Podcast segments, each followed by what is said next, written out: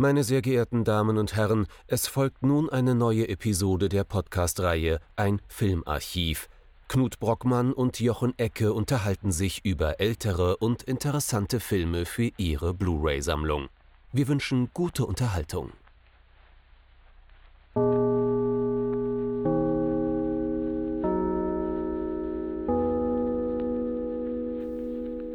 Hallo Knut.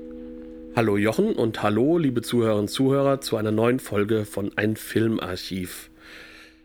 Vor nicht allzu langer Zeit, um genau zu sagen, bei der Aufnahme vor nur ein paar Tagen ist der großartige tschechisch-amerikanische Regisseur Milos Forman von uns gegangen, wenn ich ihn halbwegs richtig jetzt ausgesprochen habe. Wir haben uns im Internet darüber informiert, ähm, der meistens in der Literatur und wenn man es irgendwie hört, nur Milos Forman genannt wird, weil er in Amerika viel tätig war. Und wir haben uns gedacht, wir könnten uns jetzt mit einem seiner früheren Filme beschäftigen, um uns so ein wenig dem zu nähern, was diesen Regisseur ausgemacht hat. Was haben wir uns denn da angeschaut, Jochen? Wir haben uns angeschaut, äh, Anushka, es brennt, mein Schatz. Ja, in der ganz unsäglichen Neuübersetzung des Titels. Wie heißt der Film im Original, beziehungsweise wie hieß er sonst in der Übersetzung? Der Feuerwehrball. Der Feuerwehrball aus dem Jahr 1967, um genau zu sein, und damit der letzte Film, den der gute Mann in der Tschechoslowakei gedreht hat. Der Feuerwehrball von äh, Milos Forman. Ein Film aus dem Jahr 1967, der letzte tschechoslowakische Film von einem der großen Regisseure, die Hollywood prägen sollten. Worum geht es denn in diesem Film, Jochen? Um, es geht um Feuerwehrball, um genau zu sein. Äh, wie eben so ein Feuerwehrball auf dem Dorf aussieht. Das Dorf, das Dorfvolk kommt zusammen und äh, man trinkt zu viel Bier und man tanzt und es gibt eine Tombola und einen Schönheitswettbewerb. Das ist jetzt vielleicht schon wieder so ein bisschen, das ist vielleicht etwas ungewöhnlicher, vielleicht nicht äh, völlig außer Frage. Ähm, und dann gibt es da noch den ehemaligen Chef von der Feuerwehrtruppe, 86 Jahre alt, äh, wahrscheinlich demnächst nicht mehr unter den Lebenden. Der soll jetzt nochmal ausgezeichnet werden, Ehrenmitglied, äh, eine goldene Feuerwehraxt überreicht bekommen. Ja, klingt eigentlich alles relativ simpel. Ne? Man muss eigentlich nur Bier ausschenken und dafür sagen, dass der Laden läuft. Aber faktisch äh, geht hier schief, was schief gehen kann. Ähm, die Tombola fällt mehr oder weniger aus, weil sämtliche Preise nach und nach geklaut werden. Der Schönheitswettbewerb existiert eigentlich nur, weil die Vorstandsmitglieder alte Lustgreise sind und äh, junge Frauen begaffen möchten. Äh, die jungen Frauen haben da allerdings äh, aus verständlichen Gründen wenig Lust drauf.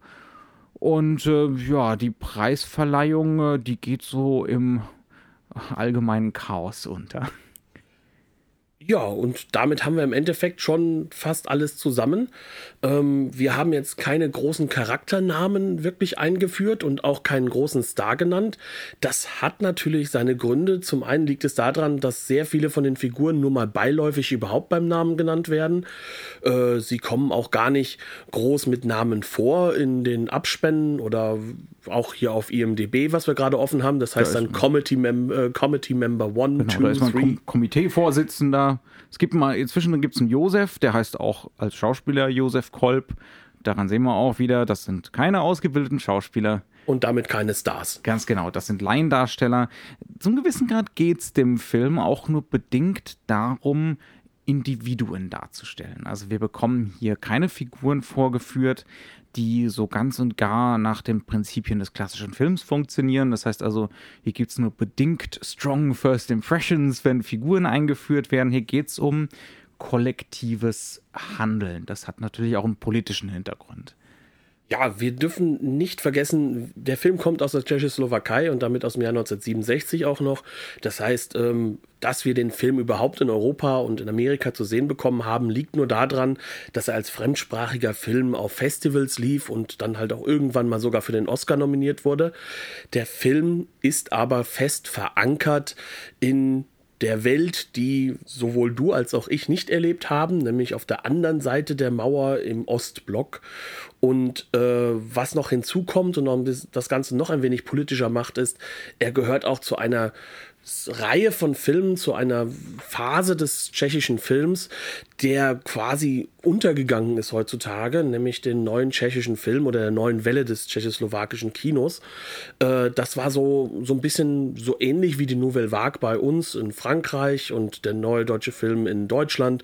Genau, also so junge Filmemacher von den entsprechenden Kaderschulen, die relativ wildes, junges, kritisches Kino machen durften, zumindest bis 1968, bis äh, man da ordentlich von Mütterchen Russland was auf den Deckel bekommen hat. Also man kann sagen, es ist im Endeffekt der Versuch, zum einen das alte Kino ein wenig aufzumischen, aber auch ähm, ja so das speckige Gesellschaftsbild der Zeit aufzumischen. Und das ist ja etwas, was äh, sowohl im Ostblock als auch im Westen durchaus zu dieser Phase ganz, ganz wichtig wurde und auch sehr häufig gemacht wurde. Und da und, eben noch möglich. Allerdings auch nur bedingt, weil der Film zu Hause auch nicht mehr gezeigt werden durfte. Nee, der wurde zwar für den Oscar nominiert, aber irgendwann fiel es da auch schon den Zensoren auf, dass der Film durchaus kritische Momente hat und durchaus, ja. und, mhm. und durchaus als eine Satire gegen das System verstanden werden könnte, weswegen er komplett zurückgezogen wurde. Das heißt also, der wurde auch dann dort nicht mehr groß gezeigt. Und ähm, wie das dann so ist, auch gerade weil dann ja dann der Ostblock doch niedergegangen ist und wir dann schon so etwas von einer Siegermentalität haben im Westen, äh, das komplette tschechische Kino und gerade diese Filme, die dann irgendwann versteckt wurden, die sind dann hinten übergefallen. Die kommen in kaum noch einem Kanon vor, obwohl dieser Regisseur ja seinen sehr, sehr wichtigen, äh, ja, Punkt in der Filmgeschichte hinterlassen hat. Genau, also wir kennen ihn natürlich alle ne, als Regisseur von Einer Flug über das Kuckucksnest, Amadeus, Amadeus Herr, äh, dann später noch so Sachen wie äh, Der Mondmann und solche Geschichten. Also wirklich äh, einer der großen, schon, man kann schon sagen, Auteurs, auch noch späten Auteurs sozusagen äh, im Hollywood-Kino. Aber ja, also diese tschechoslowakische neue Welle ähm, ist so ein bisschen, die wird gerade, glaube ich, wiederentdeckt. Es gibt gerade jede Menge neue Bücher dazu, beispielsweise, die erscheinen. Es ist natürlich für uns, du hast es ja schon angesprochen, gar nicht mal so einfach, über die Filme zu reden. Natürlich ist es auch nicht einfach für uns, über irgendwelche Filme über den Wilden Westen zu reden. Haben wir auch nicht miterlebt. Aber gerade bei sowas, so einem Werk, das aus doch einem totalitären Zusammenhang kommt und das dementsprechend ganz fein kodiert ist, ein ganz bestimmtes Publikum ansprechen will, das wahrscheinlich diverse Anspielungen problemlos versteht, die an uns kulturell bedingt, geschichtlich bedingt, dann jetzt wahrscheinlich vorübergehen. Es ist so ähnlich wie vor einigen Folgen davor. In der gleichen Zeit ist ja Marketa Lazarova erschienen, den wir ja auch besprochen haben. Auch da konnten wir jetzt nicht sagen, dass wir den perfekt einordnen konnten, gerade weil er sich ja im Kontext des neuen tschechischen Films nochmal komplett anders irgendwo positioniert hat, vollkommen frei und weg davon. Und auch hier ist es so, dass wir uns dem Ganzen nur annähern können, aber wir werden hier, und das ist so eine Art Disclaimer, definitiv nicht die absolute Lesart abliefern können. Da fehlt uns einfach der geschichtliche Hintergrund zu. Mhm. Um das vielleicht für die Zuhörerinnen und Zuhörer ein bisschen einordbarer zu machen. Ähm, wir haben beide, glaube ich, sehr gelacht beim Gucken. Das ist eine Satire, ein sehr komischer Film, teilweise auch so ein Slapstick-lastiger Film durchaus. Also es hat durchaus auch was Körperliches. Am ehesten lässt sich das vielleicht vergleichen, wenn man an heutige Sachen denkt, an äh, Sachen von Armando Iannucci, also sowas wie The Thick of It oder Veep ähm, oder jetzt dieser neuere Death of Stalin, auch wenn ich den noch nicht gesehen habe. Es geht zu einem gewissen Grad um die Inkompetenz der herrschenden Klasse, des Komitees, ähm, des gemeinschaftlichen Handelns, der Politik. Also äh, es ist eigentlich so das Gegenteil von Verschwörungstheorien. Ähm, also es geht eigentlich darum, so dieses totalitäre äh, weniger zu erfassen als etwas, wo mit eiserner Faust regiert wird, ähm, sondern als etwas, wo eigentlich alles scheitert und es nur aufgrund der performativen Gesten sozusagen aufrechterhalten wird. Ja? Ähm, Quasi jeder, wie es sein müsste, jeder spielt seine Rolle, aber auch irgendwo, irgendwie funktioniert das Ganze trotzdem nicht. Und dieses Rollenspiel, das man dort spielt, ist eigentlich so in gewisser Weise hohl dadurch. Und das ist etwas, was, glaube ich, auch jemand verstehen kann, der nicht in so einer Diktatur aufgewachsen ist. Denn äh, grundsätzlich hat das, was, glaube ich, gesamtgesellschaftlich relevant ist. Absolut. Also wir haben ja im Vorgespräch schon gesagt, also ich könnte mir zum Beispiel absolut vorstellen, das auch heutzutage zum Beispiel im Theater umzusetzen. Und da würde jeder was finden, wo man sich wiedererkennen kann. Ähm, also das hat auch was, äh, was sehr Universelles, trotz allem. Das ist auch heute noch sehr ansprechend.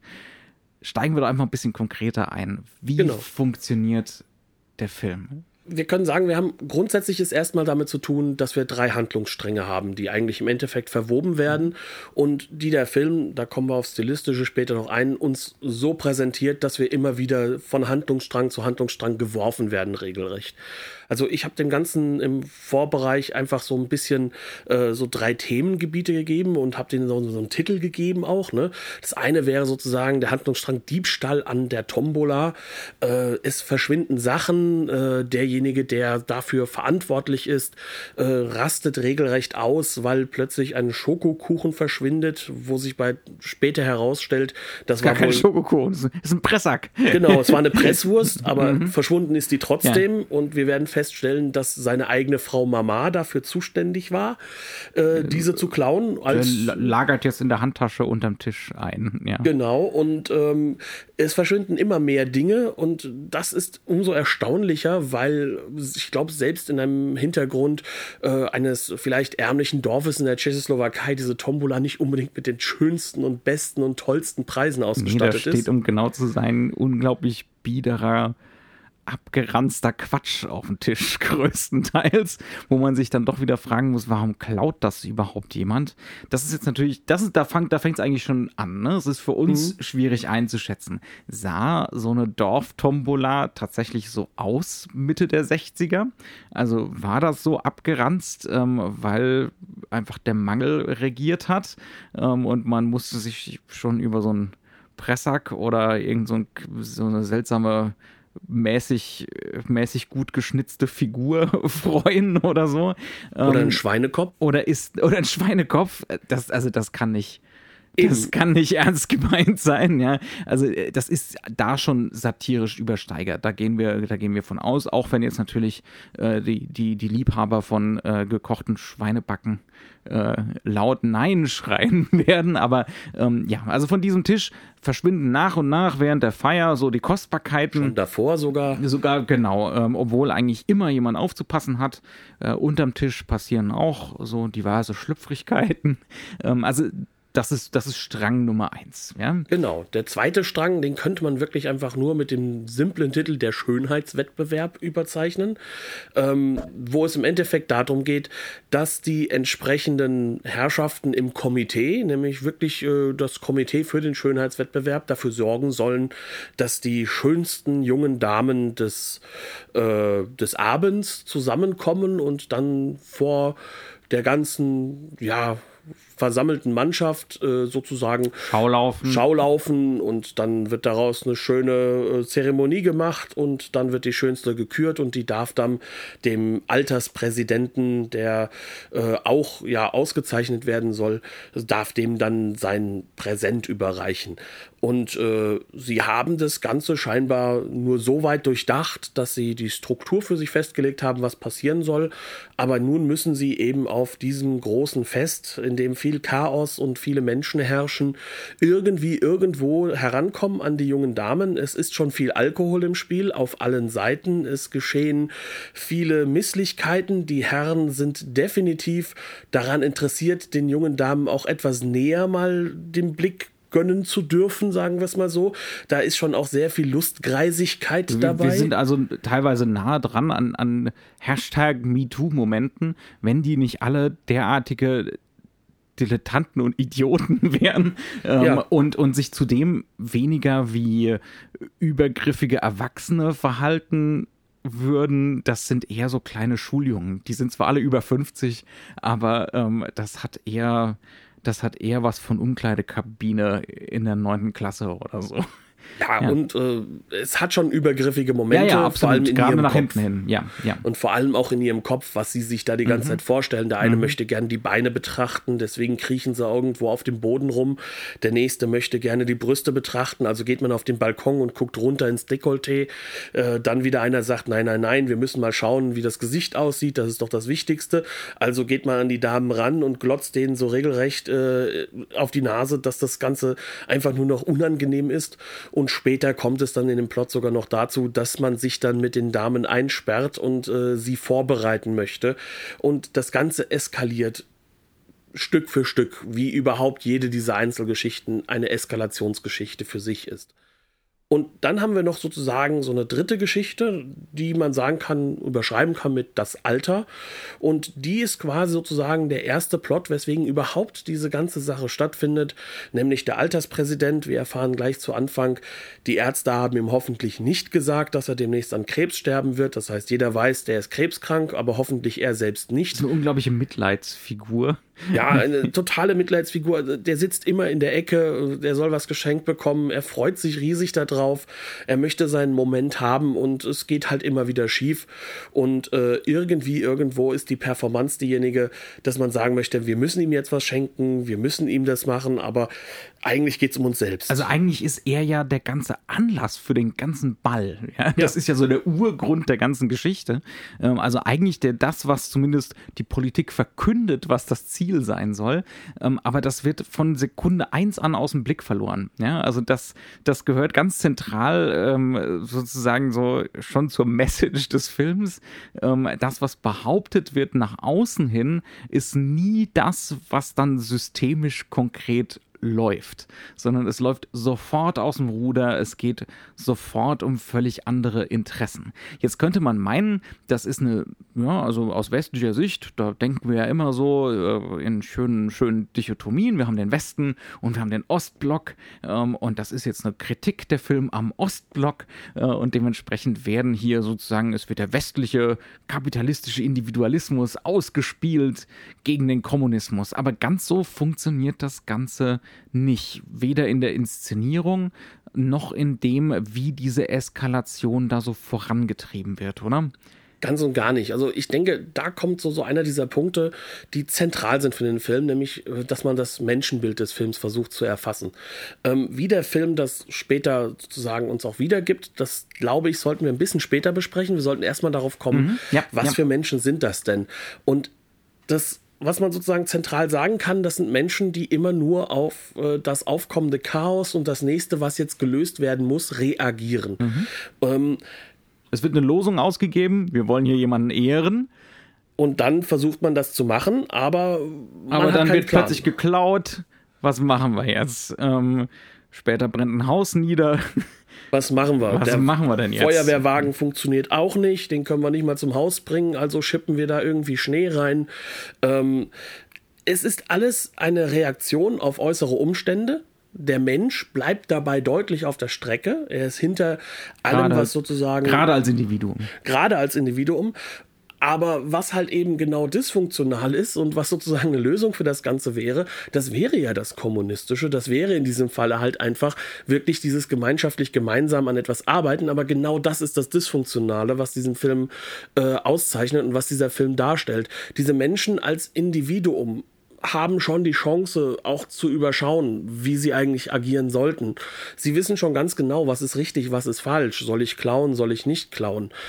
Aber in der Gruppe werden sie immer wieder dazu gezwungen oder hineingedrückt, äh, Dinge zu machen, die sie selbst wahrscheinlich auch für falsch halten. Es ist jedem klar, am Ende liegt dann nichts mehr auf dem Tisch mit dem, auf dem Tisch mit den Preisen für die Tombola. Nicht, weil die Lose gezogen worden sind, sondern weil das alles geklaut worden ist. Das heißt also, wenn jeder klaut, dann muss ich auch klauen. Genau. Und dementsprechend ist es kein positives Darstellen des Individuums, sondern das Individuum passt sich sozusagen in diese Gruppendynamik ein und macht es dann bewusst auch falsch. Mhm. Und ähm, teilweise aber auch nicht deswegen, weil das alles böse Menschen sind, sondern ganz im Gegenteil, da kommen Gruppendynamiken zustande, die halt eben dieses Reaktive im Menschen immer in den Vordergrund heben. Und das ist eine Beobachtung, die auch erstmal gar nicht politisch gesehen werden muss und die vor allem halt auch gar nicht Westen versus Osten sind, sondern das findet man genauso in den großen Corporates, in den ganz großen Firmen, in denen halt auch das Chaos im Endeffekt versucht wird, durch Reagieren zu verwalten, wo man aber auch nicht hundertprozentig sagen kann, irgendwie, ja, wir befinden uns jetzt hier in einem stringent durchgeplanten System und machen das jetzt fertig. Das heißt also, das kann man sowohl der Markt als auch der Planwirtschaft vorwerfen. Äh, es ist im Endeffekt das Reagieren und Versuchen zu äh, minimieren von Chaos. Mhm. Und das eskaliert, weil das funktioniert einfach nicht. Da kommen wir dann bei solchen Szenen an wie, wir sind jetzt im Hinterzimmer und äh, alle Kandidatinnen für den Schönheitswettbewerb sind da und wir haben schon abgeschlossen, damit die Muttis nicht wieder reinkommen und Ärger machen. Äh, und eine von den Kandidatinnen äh, ist sowieso schon im Badeanzug da. Jetzt scheint das allen Anwesenden so ganz recht zu sein. Ja. Äh, dann, ich weiß so als Sprecher des Komitees, äh, ich bin mir nicht ganz sicher, eigentlich ist das moralisch nicht ganz koscher. Ich gucke mich mal kurz um. Alle anderen gehen d'accord und dann läuft der Laden unangenehmerweise, und das sind wirklich auch unangenehme Momente, ja. läuft der Laden genau so weiter. Also es ist oftmals ein sehr, sehr komischer Film. Ähm, die Komik entsteht aber aus oft schrecklichen Situationen, ja, also aus wirklich unangenehmen Situationen.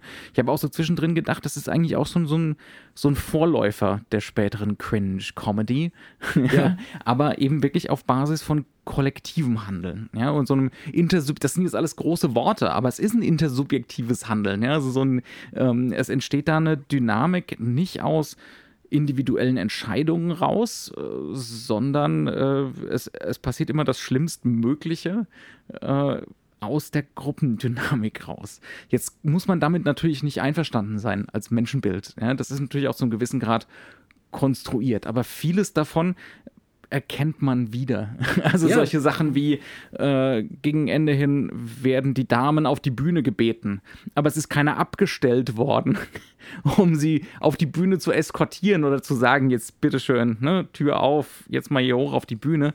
Und das Ergebnis davon ist, äh, keiner hat Lust auf die Bühne zu gehen. Die erste geht noch hin, weil die Familie irgendwie Druck macht und die Blicke der Familie auf ihr sind und alle anderen hauen ab mit dem letzten Refugium äh, der Damentoilette. Damentoilette, ganz genau, ja. Ähm, also eigentlich hat keiner Lust auf diesen Schönheitswettbewerb, ähm, bis auf die Organisatoren. Die, Ach, die Herren allgemein. Und ja. das ist halt da, wo der Film halt aber auch immer wieder zeigt, wie diese Kollektivität schon angeleitet ist durch ein extrem patriarchales Verhalten. Mhm. Also man hat schon das Gefühl, da gibt es zwar so, was man halt im Russischen diese Mamuschka nennen würde, diese resolute Frau, die dann sagt, hier, so hast du jetzt zu agieren, die zu Hause die die Hosen anhat, ne? aber auf der anderen Seite ist es schon so, dass im Endeffekt die Herren das bekommen, was sie gerne auf dieser Party haben möchten. Und im, in diesem Moment, wo dann die jungen Damen fliehen, die auserwählt wurden, die schon gemerkt haben, wie übergriffig das Ganze ist, die da gar keine große Lust drauf haben, nur eine, die sich halt totlacht darüber, die, die, die geht dann nochmal halt mit und dann irgendwann merkt es aber auch, nee, das ist es doch nicht. Es ist auch ein Film der stummen Reaction-Shots, gerade genau. von den Frauen. Ständiges Augenrollen. ja, äh, gelangweilt gucken, genervt gucken. Ähm, ja. Aber die Eskalation, die dann stattfindet, ist eine ganz schreckliche eigentlich, mhm. weil dann wird nämlich alles, was weiblich und irgendwie irgendwo greifbar ist, von den Herren der Schöpfung in ihrem stockbesoffenen Zustand, irgendwie Richtung Bühne gezerrt und das Ganze bekommt genau diesen Eindruck, den man schon haben kann, wenn man sich halt einfach nur mal so einen Schönheitswettbewerb und die Bilder daraus anschaut. Das ist nicht nur Fleischbeschau, das ist im Endeffekt, da wird Vieh irgendwo, irgendwo wie äh, auf die Bühne gezerrt, um es halt eben den Blicken äh, und den Bewertungen von irgendwelchen Herren auszusetzen, die dann ihren Finger heben oder ihren Finger nach unten zeigen. Äh, das, das, das heißt reine Fleischbeschau, das ist, das ist pervers, das ist auch ekelerregend. Und das Lustige daran ist einfach eigentlich nur diese Eskalation Eskalation und dieses auch irgendwo Realisieren der Herren, die da oben schon stehen, die genau das ja eigentlich nicht wollten, die aber gerade jetzt mit dem konfrontiert werden, was sie strukturiert im Endeffekt doch vorbereitet haben. Das einzig Gute daran ist, dass wenigstens die Herren vor der Damentoilette dann auch irgendwo stehen bleiben das, oder wenn sie mit reingedrückt werden, schnell wieder rausrennen. als Bastion, als letzte ja, Bastion auf jeden Fall, ja. Ähm, das heißt also, das ist ein Film, der will uns von einer bestimmten Weltsicht schon überzeugen. Der hat Definitiv. eine gewisse Grundhaltung. Äh, kollektives Handeln ist chaotisch und oftmals auch schrecklich und führt zur Eskalation, verliert immer wieder das eigentliche Ziel aus dem Blick, ähm, bringt eigentlich das Schlechteste aus, aus, un, aus uns hervor. Ja? Ähm, und diese, dieser Versuch, uns das zu vermitteln, davon zu überzeugen von dieser Weltsicht, ähm, oder die sogar ein bisschen zu einem gewissen Grad natürlich wirken zu lassen, ja, ähm, das trägt der Film natürlich auch mit seiner Inszenierungsweise an uns ran. Wir haben es schon gesagt, das sind alles Laiendarsteller, die Statisten sowieso, auch die Leute, die ein bisschen näher an der Kamera zu sehen sind. Ähm, die Inszenierung funktioniert meistens so, dass wir Massenszenen haben mit wirklich vielen Statisten, die in die Bilder gestapelt werden. Das hat was Chaotisches, das ist nie besonders schön ausgeleuchtet. Das sind alles Charaktergesichter, die auch nicht irgendwie darauf hingeschminkt werden oder so, besser auszusehen, als sie das in der Realität tun. Und wir bekommen dann meistens Gruppenbilder. Ja? Also es sind Kollektivbilder, allerdings immer wieder so Inseln. Also nicht das ganze Kollektiv, das zusammen äh, wirklich in so, einem, in so einem kommunistischen Sinne handelt, sondern immer wieder kleine Gruppen, die ihre eigenen konspirativen Treffen haben. Ähm, und dann gibt es meistens so ein disruptives Element. Ähm, irgendjemand kommt angelaufen mit einer neuen Nachricht, mit einer neuen Katastrophe, die sich anbahnt. Das wird dann meistens mit einem Schwenk gelöst. Ja, plötzlicher Schnitt in den Schwenk rein. Ja, also auch da merken wir, das ist definitiv eine neue Welle. Hier werden ja. Regeln gebrochen, hier wird äh, in Kamerabewegungen reingeschnitten. Hier gibt es auch ähm, keine keine klassischen Szenen mehr. Eigentlich könnte man sagen, fast der ganze Film ist eine große lange Szene, zumindest bis am Ende so dieses Haus abbrennt oder so. Ja, es gibt. Ja, am Ende, also das ja. ist ja so, ein, so der Kernpunkt und ab mhm. dem geht es ja richtig bergab, das genau. so nach zwei Dritteln kann Aber es sagen. geht, es geht Vormann tatsächlich eher darum, eine große, lange, chaotische Szene zu in, inszenieren. Ähm, und dementsprechend wirft er uns da rein in dieses Getümmel, ähm, wenn zwischen den Handlungssträngen, zwischen diesen drei Plots hin und her geschnitten wird, dann fängt da meistens nicht eine neue Szene an, sondern wir werden in Szenen direkt reingeworfen. Eine klassische Szene, wir haben ja schon öfters darüber gesprochen, funktioniert ja meistens so, dass am Anfang einer Szene wiederholt wird, redundant gemacht wird, was vorher passiert ist. Ja? Ähm, einfach nach dem Motto, hast du vorher nicht aufgepasst, warst du kurz was zu trinken holen, ähm, hast mit dem Nachbarn geredet. Also um Folgendes geht's das macht der Film einfach nicht. Ja? Also auch dieses klassische Erzählen äh, in dem Sinne findet nicht statt. Wir werden mitten reingeworfen, wir müssen uns erstmal orientieren, wir müssen erstmal merken, in welchem Plot sind wir eigentlich gerade, ähm, was ist hier vorher passiert. Äh, und dann können wir erst anfangen mit der Hypothesenbildung, ob jetzt bewusst oder unbewusst, wie es hier weitergehen kann. Ähm, und all das schafft zusammen mit ganz vielen langen Brennweiten, Vordergrund Personen, ähm, also auch verwirrenden Bildern einfach mit Unschärfen und solchen Geschichten. Ähm, das schafft den Eindruck von einem Chaos, von einem unplanbaren Chaos, wo sich es eigentlich gar nicht verhindern lässt, dass diesen ursprünglichen Plänen des Komitees, dass denen immer wieder jemand in die Parade fährt. Ja, und äh, man kann halt sehr, sehr gut daran auch erkennen, wo auch der Unterschied innerhalb des, des Ostblock-Kinos ist. Also wir hatten ja Maketa Lazarova, der hatte ja ganz, ganz deutlich einfach eine andere ähm, Geschichte des Montagekinos und dem verweigert sich der Film ja auf der gleichen Ebene. Das heißt also, wir haben hier im Endeffekt einen Film, der weder dieses Ideensystem, dieses Eskalieren von Ideenbildern, die immer wieder vorkommen, die wiederholt werden, die immer weiter sozusagen granuliert werden, noch haben wir auf der anderen Seite irgendwo irgendwie eine realistische oder klassische Erzählweise, aber wir haben dieses totale Chaos, wo wir uns irgendwo an den Gesichtern festhalten wollen, wo wir irgendwann erst innerhalb der Szene verstehen, wo wir uns jetzt gerade befinden, in welchem Plot, ähm, wo auch einfach mal ein Plot aufgebrochen wird, in dem plötzlich aus der Ecke jemand kommt, mitten beim Thema Beauty Contest. Oh Gott, es ist schon wieder was geklaut worden, ich muss dich jetzt zur Seite reißen. Das heißt also, wir werden konstant etwas überlastet, wie halt auch die, diese Netzwerk, dieses Netzwerk an Protagonisten überlastet ist. Und wir werden gleichzeitig immer wieder dazu auch gezwungen, uns auf dieses, auf diese Geschwindigkeit, auf dieses, auf dieses Turbulente einzulassen und dabei halt einfach auch diesen Wahnsinn mitzuspüren, den halt eben so etwas hat. Und das macht diesen Film ja auch so ungeheuer menschlich, weil wir ja wirklich körperlich spüren, wie diese Überlastung da ist. Und wir, wir werden auch körperlich mitgetrieben in der Handlung, wie es ja auch die ganzen Figuren sind. Das heißt also, auch wir können nur reagieren. Mhm. Und auch scheinbar die Kamera reagiert nur. Die Kamera schwenkt rum. Die Kamera sucht sich den Protagonisten und dann fasst sie ihre Gruppe und dann kommt da eine, eine reingetölpelt und sie muss sich selbst neu adjustieren. Das heißt also auch die ganze äh, Figurenkonstellation ist ständig im Wechsel. Und das alles macht ein Kino des reinen Reagierens daraus, das fast hetzend und hastig versucht, irgendwie irgendwo dem hinterherzukommen, was man da mal irgendwo als Ball ins Rollen gebracht mhm. hat. Dabei, dabei ist es natürlich besonders ein besonders kluger Einfall, das Ganze mit Laiendarstellern zu besetzen denn da kommt noch so ein Faktor X in die ganze Geschichte mit rein. Das sind einfach, das sind keine ausgebildeten Schauspieler, die wissen nicht, die haben kein Handwerkszeug, die wissen nicht, wie sie reagieren sollen. Ja, und das merkt man diesen Leuten immer wieder an. Da gibt es manchmal ein Blick zu viel, ja, einfach da wandern die Augen ein bisschen zu sehr, äh, der Kopf wandert, man ist, äh, man versucht sich zu orientieren. Das würde ein ausgebildeter Schauspieler nicht machen. Der wüsste genau, ich will best eine bestimmte Emotion vermitteln, ähm, ich mache das mit einem Blick, mit einer Bewegung, ansonsten habe ich den Dialog. Ja?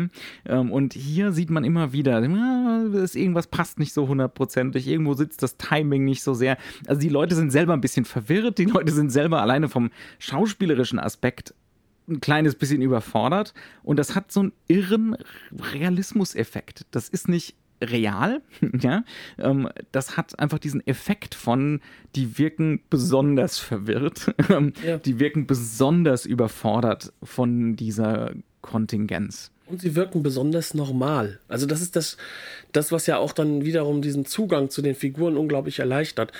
Ähm, auch hier wiederum, äh, der, der Schönheitswettbewerb äh, wird vorge, vorgearbeitet anhand von einem Bild von 40 Schönheiten, die in irgendeinem illustrierten Magazin sind.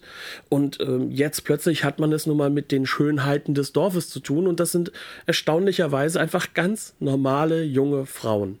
Die haben ihre Stärken irgendwo, die haben ihre Schwächen, wie die Männer auch, so menschlich, charaktermäßig und sie sehen nun mal aus, wie Menschen aussehen.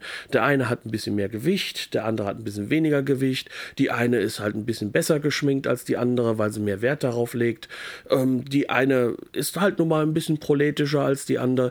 Ähm, das, das ist vollkommen man hat das Gefühl, es sofort mit normalen Menschen zu tun, die einfach überfordert sind mit jeder Situation, der sie innerhalb dieses sehr geordneten Raumes auseinandergesetzt werden, weil es ist von der Gesellschaft vorgeordnet, dieser Raum. Sie, es sind viele Erwartungen an jeden dort und keiner kann diese Erwartungen erfüllen, außer dem Alterspräsidenten, der das irgendwann mal dann doch ganz am Ende hinkriegt und einfach nur seine Rolle spielen kann, die ihm zugeordnet ist. Aber kein anderer schafft das eigentlich. Aber auch erst dann, wenn keiner mehr zusieht, wenn alle nach Hause gegangen sind, wenn dieser performative Akt eigentlich ins Leere läuft.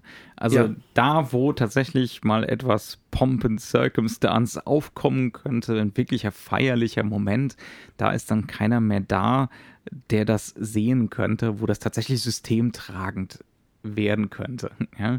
Also das System funktioniert gerade mal so in diesem Film, ähm, aber keiner weiß so wirklich warum.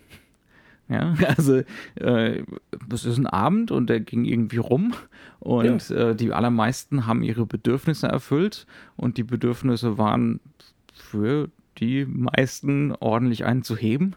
Genau. ja, ähm, also das ist auch das Interessante, es interessiert eigentlich keinen. Also das Zeremonielle, diese ganzen Performances, die will keiner sehen. Außer das Komitee. Mhm. Denen ist es natürlich wichtig, weil es ist die Rolle, die sie spielen müssen. Aber das ist halt vielleicht auch so ein Punkt, wo dieser Bruch zustande kommt in dem Film.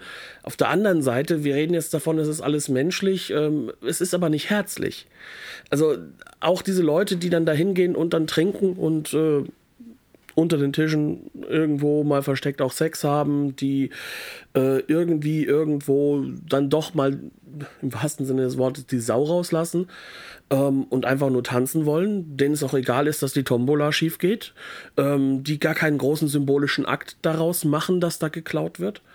Ähm, die gleichen Leute sind dann, wenn das Haus brennt, einfach nur am Zugucken, sind nur daran interessiert zu sehen, was da passiert, sind da genauso nur daran interessiert, diesen Moment für sich irgendwo wahrzunehmen. Das heißt also, solange das Kollektiv gleich agiert, also solange sie innerhalb dieser ganzen Gemeinschaft, in der sie unterwegs sind, auch nicht ausspannen aus ihrem negativen, sage ich mal, Aspekt, der in uns allen ja liegt, solange machen die das auch.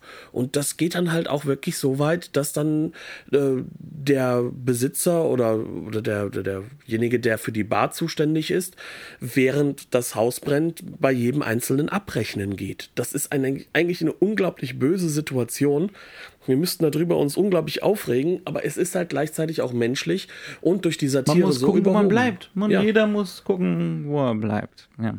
Und das ist halt einfach so dieser Punkt, wo dann diese Menschlichkeit auch kippt, wo sie dann halt auch ins Negative kippt. Also der Film hat definitiv kein positives Menschenbild, aber er hat ein Menschenbild. Ja, ja, ganz genau. Also das sind definitiv erkennbare Typen, wiedererkennbare Typen und auch wiedererkennbare Situationen. Ob man das jetzt in der Summe so rabenschwarz sehen möchte, wie es der Film tut, ich glaube, das macht jemand wie Milos Forman auch einfach aus seiner spezifischen Situation, ähm, aus seinem selben, nach seinem eigenen Erfahren, wahrscheinlich ähm, der Zustände äh, und des Totalitären und des Regimes. Wie gesagt, das sind alles Sachen, die sind für uns schwer nachvollziehbar. Was aber definitiv leicht nachvollziehbar ist, warum der Film im Giftschrank verschwunden ist. Ja. Ja, also man, man merkt schon, dass eine gewisse Systemkritik dort drin steckt, die definitiv nicht. Ein ganz kleines bisschen. Ganz, Ja. also, also, ganz, also wirklich nur ganz wenig. Das Es ja ist, eigentlich- ähm, ist ungefähr sieben, ja, ich würde sagen, es ist ungefähr 63 bis 64 Minuten hat der Film Systemkritik. Mhm. Er ist 64 Minuten lang, aber das ist halt eine andere Geschichte daran. Mhm. Also dieser Film ist extrem systemkritisch, er ist aber, glaube ich, auch gesellschaftskritisch, außerhalb dessen, dass es nur den reinen Kontext hat, den wir vielleicht auch nicht hundertprozentig umfassen können. Das heißt also, äh, da kommen wir wieder drauf zurück. Unsere Laienhaftigkeit als, als Geschichtsschreiber des Ostblocks, äh, wir haben damit nicht viel zu tun. Äh, aber, und da kommt vielleicht auch mal so das Persönliche mit rein, äh, jeder von uns ist auch mal auf irgendeinem speckigen Fest von irgendeiner Gemeinde gewesen. aber sowas von. Und äh, wir erkennen das ja schon, also zumindest ich habe es durchaus wiedererkannt. Und gerade die Kleinstadt findet sich allgemein dort wieder. Und ich kann mir vorstellen, dass das halt auch dazu geführt hat, dass, dass das Vormann dann kein großes Problem hatte, auch in den USA Fuß zu fassen. Denn die kämpften mit ähnlichen, aber eben irgendwo anders strukturierten Problemen, mit diesem gesellschaftlichen Moment äh, einer speckigen Gesellschaft, die sich in ihren eigenen Rollen und Systemen so sehr versteckt hat, dass man mit allem durchkommt, was negativ ist. Hauptsache, man fällt nur nicht negativ auf. Also das könnte auch New Hollywood-Kritik sein. Lauen ist okay, solange man es dann nicht zugibt. Ja, Weil, und vor allem nicht die Gruppe damit noch irgendwo ja, konfrontiert. also das ist eine von den, von den Pointen. Ne? Also es will einer dann tatsächlich äh, seinen geklauten Presssack zurückgeben. den Und- seiner Mutter, er das, ist nicht mal selbst schuld. Genau, das ist der eigentliche Skandal.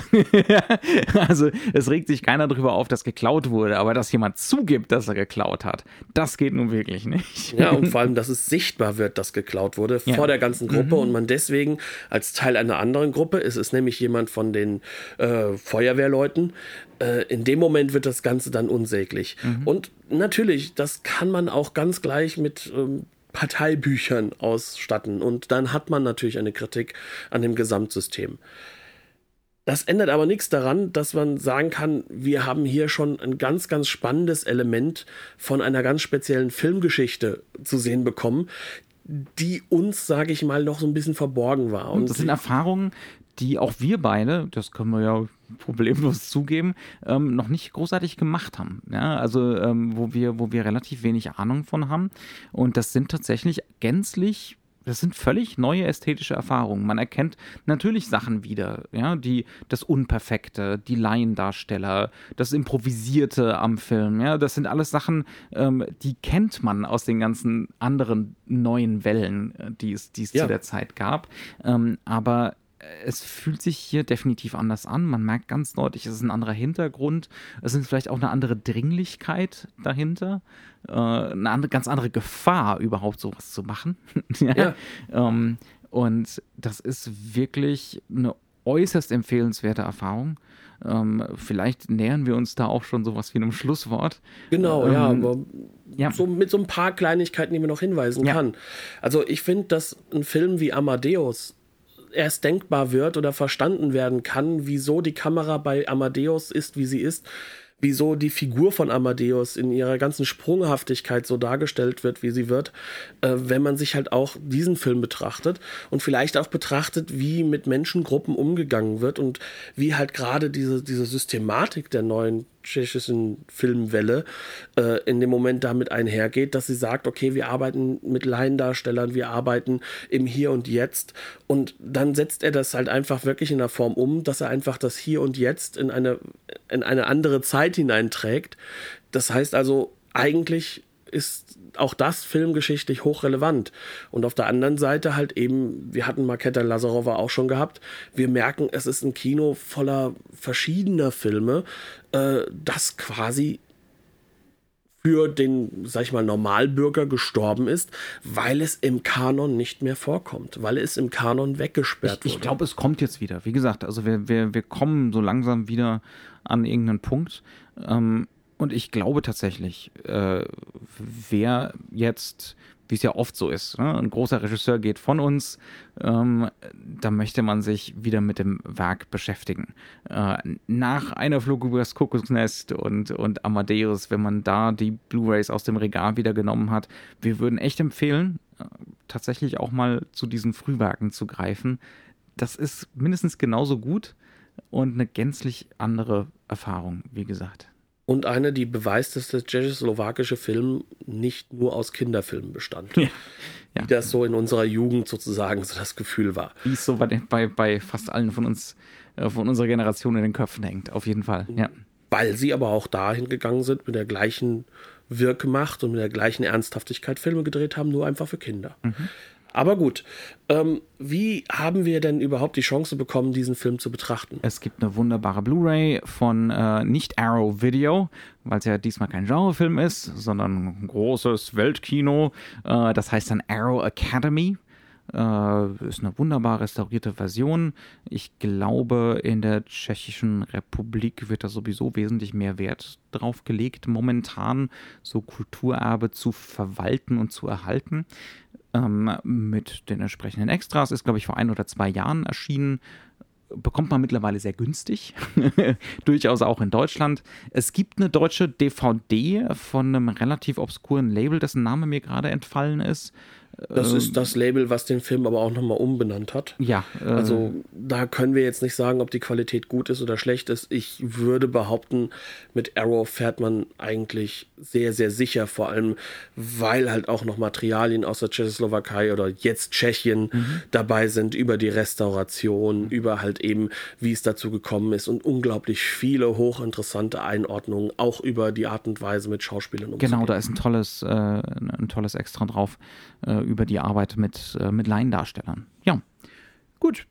Damit sind wir durch, nicht wahr? Ja. Für diese Woche. Ähm, unser, unsere kleine Miloš Forman äh, Gedächtnisfolge. Ja, und äh, dann bleibt es bei uns nur dabei zu sagen, ähm, egal wie, guckt euch nochmal was von diesem Regisseur an. Ähm, es ist einer der wirklich sehr, sehr großen von uns gegangen. Ähm, und sonst bleibt uns gerne gewogen. Wir hoffen es hat euch auch mal Spaß gemacht, dass wir wieder versucht haben, mal sowas auszugraben. Vielleicht habt ihr aber auch Interesse daran, uns mal so ein bisschen auch noch einen Hint zu geben, was euch von Forman zum Beispiel sehr gut gefallen hat. Oder vielleicht habt ihr auch irgendwo Kritik zu üben. Vielleicht kennt sich auch jemand einfach viel, viel besser mit dem tschechoslowakischen Film aus und kann uns noch ein paar Hinweise geben. Oder einfach nur sagen, dass das völliger Käse war, den wir da von uns gegeben haben. Das hilft uns ja natürlich auch am Ende, weil mhm. wir wollen ja auch uns da so ein bisschen reingraben und wir sind hoch interessiert momentan an diesem Kino. Ähm, dementsprechend äh, meldet euch auf Twitter, auf Facebook und was weiß ich wo. Gerne könnt ihr auch eine Rezession, eine Rezension hinterlassen. Nicht eine Rezession, wäre ein bisschen schwierig. Ähm, zum Beispiel auf iTunes uns halt ähm, einfach ein paar Sterne geben, die ihr denkt, die wir wert sind. Uns auch gerne dann irgendwo dort mal die Meinung zwei. sagen. Fünf wäre mir lieber, aber wir leben auch mit einem zwei Stern oder einem Stern, weil es ist für uns Feedback. Ähm, und so verbleiben wir dann bis zur nächsten Woche. Dann melden wir uns wieder mit einem neuen Film. Wir sagen Dankeschön, dass ihr euch das bis hierhin angehört habt und hoffen, dass ihr auch nächste Woche wieder mit dabei seid. Dementsprechend Dankeschön und auf Wiederhören. Bis zum nächsten Mal.